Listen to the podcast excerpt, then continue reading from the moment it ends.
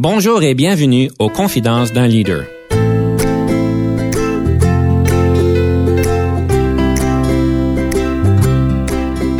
Ici Denis Lévesque, coach de cadre. Nous avons donc l'honneur et le privilège de recevoir en studio des leaders qui ont marqué leur communauté afin d'apprendre de leur expérience et de s'inspirer de leur sagesse.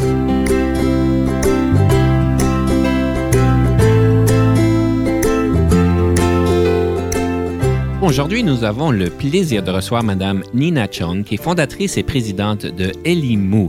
Bonjour, Madame Chong. Bonjour. Je pense aujourd'hui, on a une émission bien spéciale et le contexte de votre travail, je pense, est très important pour mieux comprendre un peu le leadership que vous avez et ce que vous faites. Donc, pourriez-vous juste nous dire en quelques minutes un peu le travail que vous faites et c'est quoi Elimu et qu'est-ce que ça veut dire Elimu? Elimu, premièrement, ça veut dire euh, éducation en Swahili donc c'est la langue nationale au Kenya.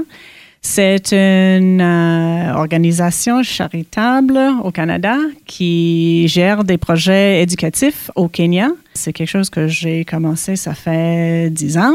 Nous avons maintenant cinq projets éducatifs, une maison d'enfants, un euh, projet de commandite des étudiants et nous avons euh, une, école maternelle et euh, un projet pour euh, aider des jeunes femmes à pouvoir euh, faire un business de couture. Nous avons un cinquième projet dont nous avons commencé juste cette année. C'est un centre éducatif, un centre de ressources éducatives qui aide les étudiants, surtout dans, les, dans le système public au Kenya, de pouvoir succès, faire de la succès dans leur éducation. Je pense qu'on peut tous comprendre la raison d'être, ce que vous faites, mais peut-être nous donner un peu le contexte. Pourquoi est-ce que l'éducation est si importante dans votre mandat au Kenya? Peut-être que je peux euh, commencer un petit peu avec euh, mes, mes, expériences au Kenya. Je suis allée, comme j'ai dit, en 2004 comme bénévole pour euh, aider à une, école de métier. Et j'ai vu très rapidement le défi que les parents fassent au Kenya pour éduquer leurs enfants. Alors, même dans,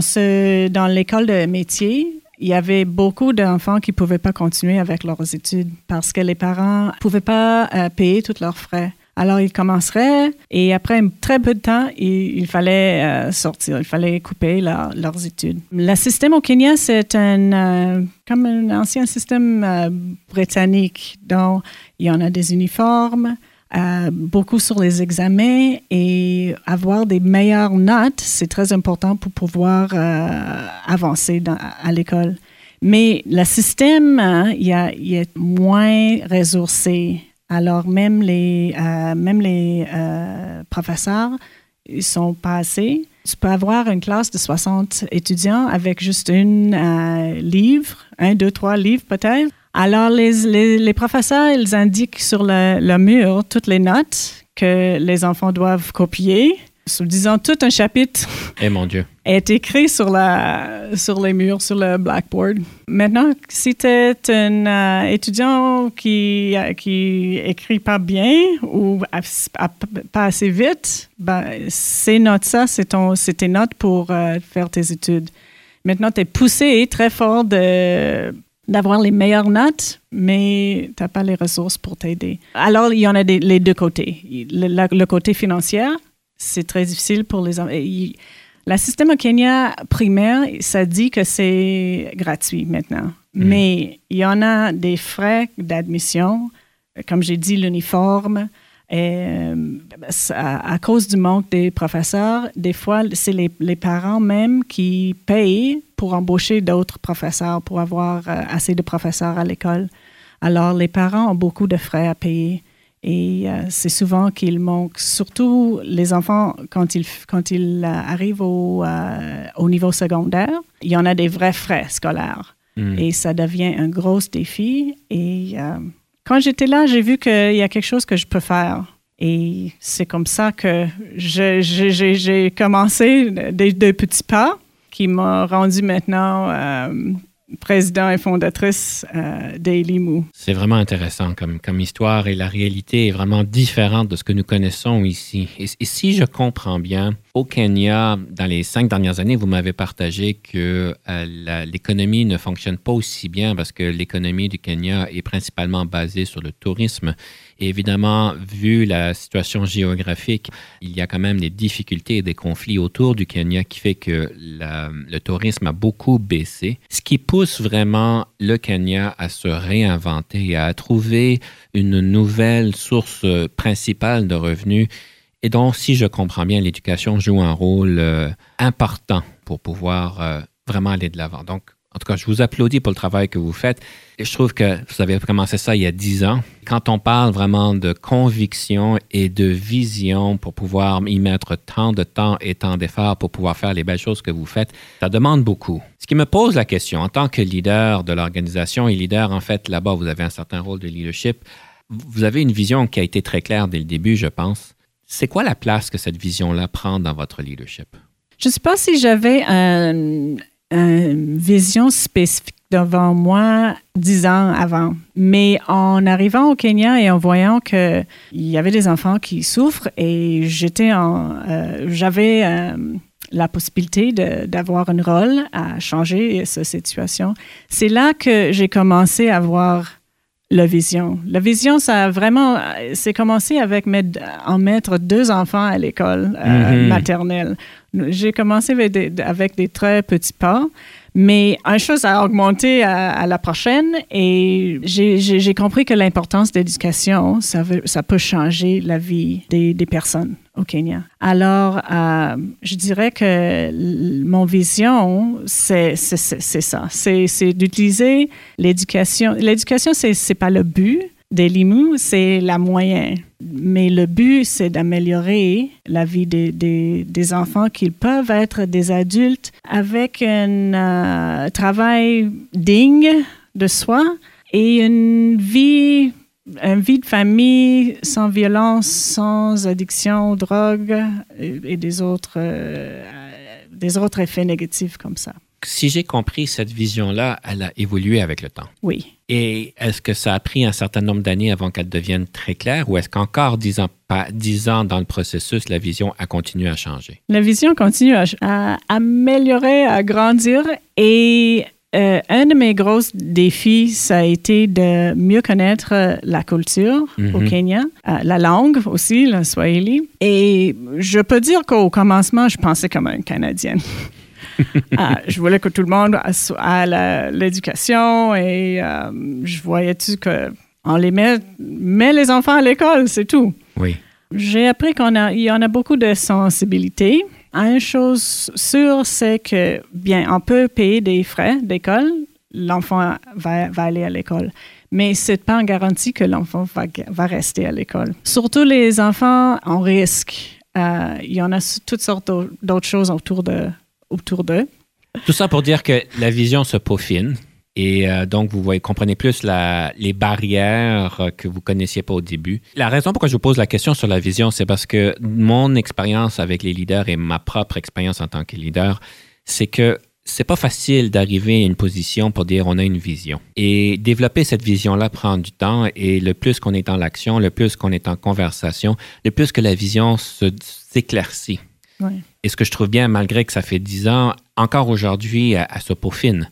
Et je pense que c'est bien de partager avec nos auditeurs que quand on parle que la vision est, importante pour un leader, que on ne veut pas non plus penser que cette vision, elle nous tombe dans les mains directement, elle se développe. Ce que je peux dire aussi, c'est très important de partager la vision avec les autres, que tout le monde euh, met sa propre euh, côté. Oui. Et ta, vision, ça, ça grandit, ça devient la, vision du groupe. Tout à fait. Il y a une autre dimension aussi dans votre travail qui est assez particulière, si on peut dire, c'est la question de la foi, parce qu'il semblerait que c'est, c'est un travail qui est basé beaucoup sur une foi, une foi chrétienne, si je comprends bien. Et j'aimerais explorer le rôle de la foi en tant que leader dans une organisation quelconque. Et c'est quoi votre réalité par rapport à cette foi-là? C'est quoi la place qu'elle prend dans, votre, dans vos actions, dans vos décisions, dans ce que vous faites? Ben, ma foi, c'est très central euh, dans ma, ma, vie. Surtout, euh, il m'aide de me mieux connaître mhm. moi-même. Il me motive, il me donne la motivation d'aider les gens et de faire mon meilleur. J'ai une discipline de, quotidienne de rester en silence un temps de, de prière. Et ça m'aide de me mieux connaître, de, de faire le point, de mieux connaître mes défauts et mes forces, Mhm. de voir euh, les endroits où je dois changer. Je crois que si on veut être leader des autres, il faut vraiment se connaître soi-même avant de pouvoir dire aux autres euh, euh, comment il faut euh, agir ou réagir ou vivre leur vie. Et s'il te suit, il faut bien que tu donnes bonne euh, modèle, que tu sois une bonne modèle. Donc, c'est central dans, dans, votre, euh, dans votre être, dans ce que vous faites, dans votre leadership. Comment transparente que cette fois-là doit, doit être ou c'est quoi le danger d'une transparente complète dans, dans, la- dans un travail d'un leader? C'est quelque chose en moi et je crois que tout le monde qui me connaît le connaît, mais euh, je ne suis pas évangéliste. D'accord? Euh, je suis leader euh, euh, d'un- des projets éducatifs et euh, c'est, quelque chose qui m'aide juste à être plus, plus ouvert aux gens. À, à Elimu, nous sommes prêts à aider n'importe qui toutes sortes d'étudiants, adultes et enfants. Alors, c'est, vraiment une base, une fondation de ma vie qui me gère dans mes relations avec euh, les gens et qui m'aide de me retirer un petit peu, de voir où est-ce qu'on est arrivé. Je prends le temps avec, mon, avec mes collègues à, Kenya aussi d'aller en retraite, de parler sur euh, les, les défis, les défauts, les succès et de travailler sur nos, euh, nos relations. Ça, sort aussi de, de, de mon vie de foi. Est-ce que votre organisation est une organisation qui est très clairement euh, chrétienne ou bien la foi n'y paraît pas euh, d'une manière publique? Nous ne sommes pas une, euh, comme j'ai dit, c'est pas une organisation évangéliste, Mhm. Mais plusieurs de ceux qui y travaillent, surtout au Kenya, sont des chrétiens et c'est notre foi qui nous, qui nous gère. Je trouve que la question est importante parce que le plus que je travaille euh, avec des personnes au niveau du coaching, c'est certain qu'on apprend à les connaître et vous seriez peut-être surpris du nombre de personnes qui ont une spiritualité très développée, mais qui demeurent très personnelles. Que si on n'aurait pas cette relation d'aide, d'être euh, privilégié, si on peut dire, on n'aurait même pas su que la personne a une spiritualité très développée. Et, euh, et ça marque toujours les personnes qui, euh, dans leur travail, dans leur leadership. euh, et je trouve que c'est un, un- un sujet intéressant à aborder, malgré qu'il il reste encore aujourd'hui, je dirais, un petit peu de tabou. Nous sommes à la veille de prendre une petite pause et avant de prendre une pause, j'aime toujours poser la question sur un livre, sur un livre qui vous a peut-être marqué dans votre développement de leadership. Quel livre auriez-vous à proposer à nos auditeurs aujourd'hui? J'en ai un livre en anglais, si je peux, qui s'appelle Off Balance. Uh, Getting Beyond the Work-Life Balance. C'est écrit par Matthew Kelly, un con- consultant de gestion. C'est parfait. Donc, nous allons pouvoir élaborer euh, ceci un petit peu plus après notre pause. On revient sous peu.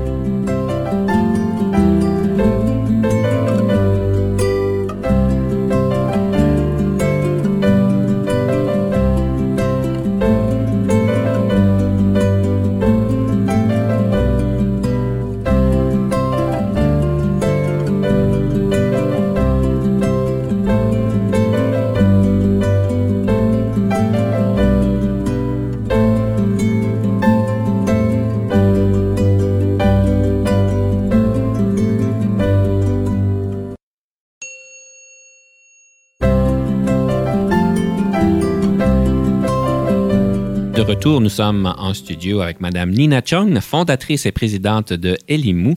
Et juste avant la pause, nous parlions d'un livre qui s'appelle Off Balance. Et j'ai l'impression que ça va être d'intérêt sur beaucoup de nos auditeurs parce qu'on parle toujours d'équilibre travail-vie. Et c'est un sujet qui revient énormément dans mes sessions de coaching et dans, avec mes clients parce qu'évidemment, en tant que leader, on a de lourds fardeaux sur nos épaules et on essaie toujours d'équilibrer les choses. Quelle est la leçon principale que vous avez trouvée de ce livre-là?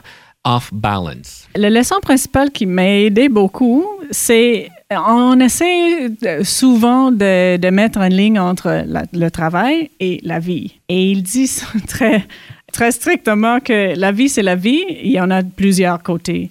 Alors, au lieu d'essayer de mettre le, le travail lundi à vendredi, la vie, ça, ça, ça passe le soir et les fins de semaine, on voit sa vie comme toute une, euh, une, une concept en total. Alors pour moi, hein, Ça, ça, ça m'a aidé beaucoup. Je vois mon, mon travail comme un appel, comme une Mhm. vocation. Mhm. Alors, euh, c'est pas que c'est quelque chose que je fais juste les après-midi, le matin. C'est ma vie Mhm. euh, de toutes les, toutes les heures. Mais il faut euh, le gérer d'une façon dont on reste euh, avec l'énergie pour, euh, pour l'accomplir, pour avoir la motivation de continuer. Mais c'est pas de couper ou de chercher une façon de couper la vie et, la, et le travail. De là l'importance de trouver un travail qui nous intéresse, qui nous motive, qui nous passionne, si on le peut. Je peux pas dire que tout le monde a le privilège, si je peux l'appeler un privilège, d'avoir une vocation et un appel clair, mais au moins de faire un travail qui nous passionne, qui nous intéresse pour l'intégrer dans toutes les facettes de notre vie. Alors, euh, en tout cas, je vous félicite d'avoir trouvé un emploi qui vous, qui vous intéresse et qui vous passionne. J'aimerais aborder la question euh, en tant que fondatrice. Souvent, ce que je vois dans les organisations avec les fondateurs qui commencent une organisation, c'est leur bébé. Ils l'ont moussé, ils l'ont vu grandir. Et souvent, ce que je vois, c'est qu'à un moment donné, c'est important pour le leader de pouvoir donner le bébé à quelqu'un d'autre. Et ce que je remarque dans mes préparations, c'est que vous êtes reconnu comme quelqu'un qui a eu cette capacité de pouvoir se poser la question, OK, c'est plus vraiment mon bébé, ça devient notre bébé. Et comment est-ce qu'on fait pour pouvoir déléguer, pour pouvoir laisser le bébé dans les mains des autres? En tant que parent, c'est toujours une première étape de laisser le bébé dans les mains des autres. Et en tant que fondateur et fondatrice, c'est souvent un gros défi. J'en vois beaucoup qui tiennent le bébé un petit peu trop longtemps, si on peut dire. Mais vous semblez avoir bien timé, si on peut dire, euh, ce processus-là. Qu'auriez-vous à suggérer à, à nos auditeurs qui ont peut-être fondé une organisation, comment est-ce qu'on fait pour réaliser que c'est le temps de laisser le bébé à d'autres? Alors, c'est quoi l'indicatif? Et comment est-ce qu'on fait pour le faire d'une manière gracieuse et confortable? Le temps. Et quand tu te trouves euh, trop stressé, tu parles souvent de j'ai beaucoup sur mon euh, plat, euh, tu dors pas bien, c'est le temps de commencer de voir la vie euh, différent et de laisser les autres euh, avoir la chance. So, une des les choses les plus importantes que j'ai appris, c'est de risquer de faire des erreurs. Mhm. Tu feras des, des erreurs de temps en temps et les autres aussi. So, il faut juste faire le risque. Tout le monde apprend quelque chose entre euh, quand, quand, quand on a des, des, euh, des erreurs. Et souvent, hein, il n'y aura pas d'erreur, c'est juste qu'ils le font d'une façon différente. Et toi-même, tu peux apprendre que c'est pas, il n'y a pas juste une route d'aller vers le but. Alors, la, la humilité, c'est très important. Alors, si je comprends bien, du moment où est-ce qu'on se ressent trop stressé, où est-ce que la vie perd cet équilibre, on devient off balance, comme le livre le, dit, c'est peut-être le temps de se poser la question, est-ce que c'est le temps de partager le bébé avec d'autres? Oui, même si tu pourrais le faire avant. Moi, moi je vais entendre à, à- à ce moment. Mais je pense que la plupart du monde attendent que les choses sont déséquilibrées avant de prendre des décisions de changement. Comme on dit en anglais, is the pain worth the gain? ça revient toujours ça. La motivation de base de tout être humain is the perceived pain worth the perceived gain. La traduction française se fait pas aussi bien. On parle de leadership. Le leadership, bon, au Canada, on le connaît de certains aspects. C'est quoi vos observations par rapport au leadership dans, un- dans une culture différente, dans un pays différent? Par exemple, au Kenya, est-ce que le leadership est très similaire qu'au Canada? Est-ce que les attentes des leaders est la même chose? Est-ce qu'elles diffèrent énormément? Je ne crois pas que ça diffère énormément. Peut-être, je peux dire que j'ai, c'est un peu facile pour moi être personne d'en dehors Mhm. au Kenya. J'ai déjà été vue comme quelqu'un qui emmenait des expériences extérieures. So, ça m'a donné un, un peu de un boost. Mhm.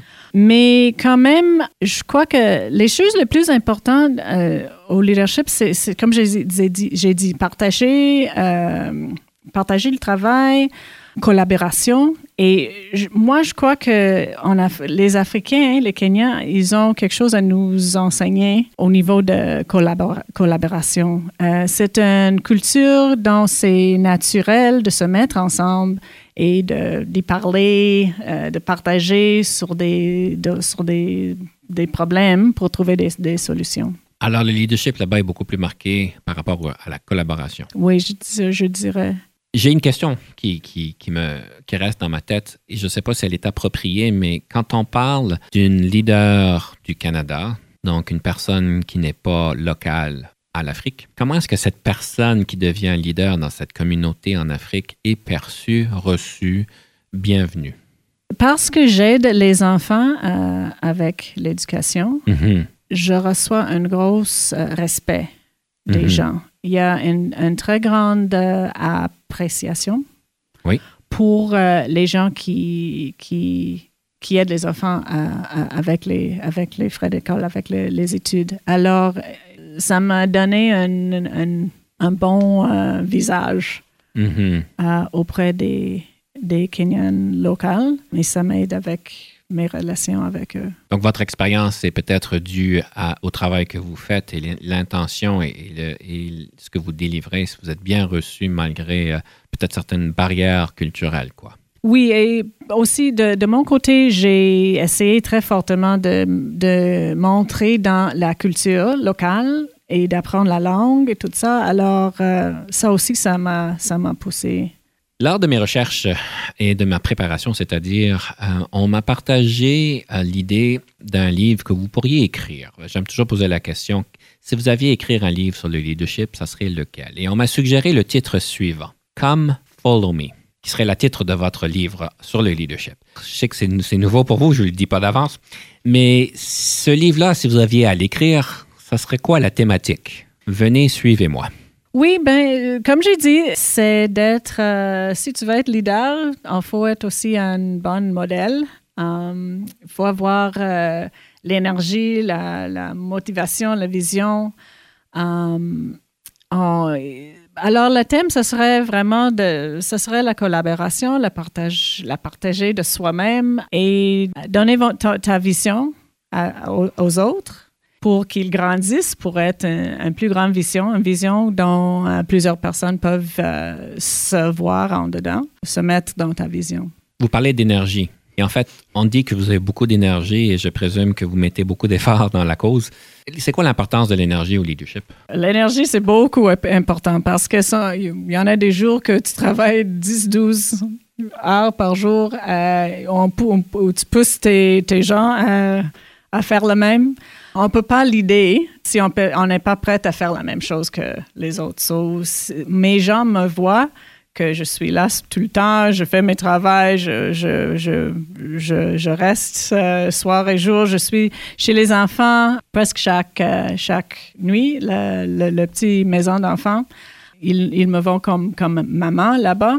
Mhm. Les, alors, mes collègues me voient que je suis hands-on complètement Mhm. Et euh, que je ne perds pas d'énergie euh, pour réussir le, le but de notre vision. Donc, vous êtes une femme du terrain, quoi. Donc, euh, c'est important pour vous. C'est ça. Juste pour comprendre le site web, si quelqu'un voudrait avoir plus d'informations sur votre organisation, si je comprends bien, c'est elimu.ca. C'est ça. Elimu.ca. E-L-I-M-U. .ca. Avant de conclure, peut-être une dernière question.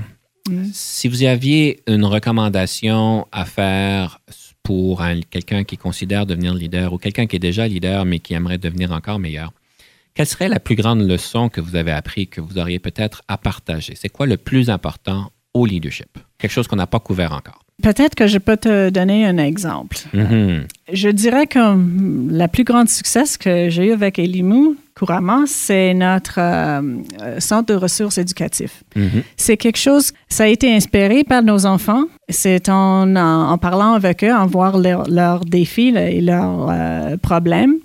Ça a au- aussi été conçu et la stratégie a été écrite par mes collègues. Même l'idée, on avait une idée de faire quelque chose pour aider ces enfants avec ces défis, mais on ne savait pas que c'était quoi exactement. Mais c'est avec mes collègues qu'on a pu sortir, sortir l'idée.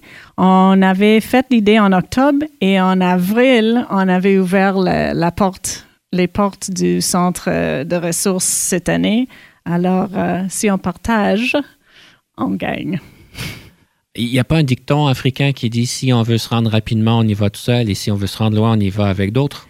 C'est ça, C'est que là, si je comprends bien, la collaboration est clé dans, les dans, dans tout ce processus-là. de mon avis. Alors, écoutez, ce fut un grand plaisir de vous recevoir en studio, euh, Madame Chong. C'est, c'est un grand plaisir. Et sur ce, euh, j'aimerais vous remercier. Et puis, j'aimerais donc souhaiter à nos auditeurs de pouvoir y penser pour voir la prochaine fois, de pouvoir collaborer de plus en plus et trouver des meilleures manières de collaborer avec les parties prenantes avec lesquelles nous travaillons. Merci beaucoup. Merci.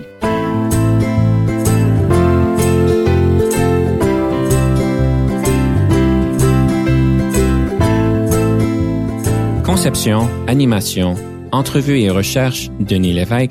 Montage et réalisation, Jean-Paul Moreau. Confidence d'un leader est une production et une présentation d'Unique FM 94,5.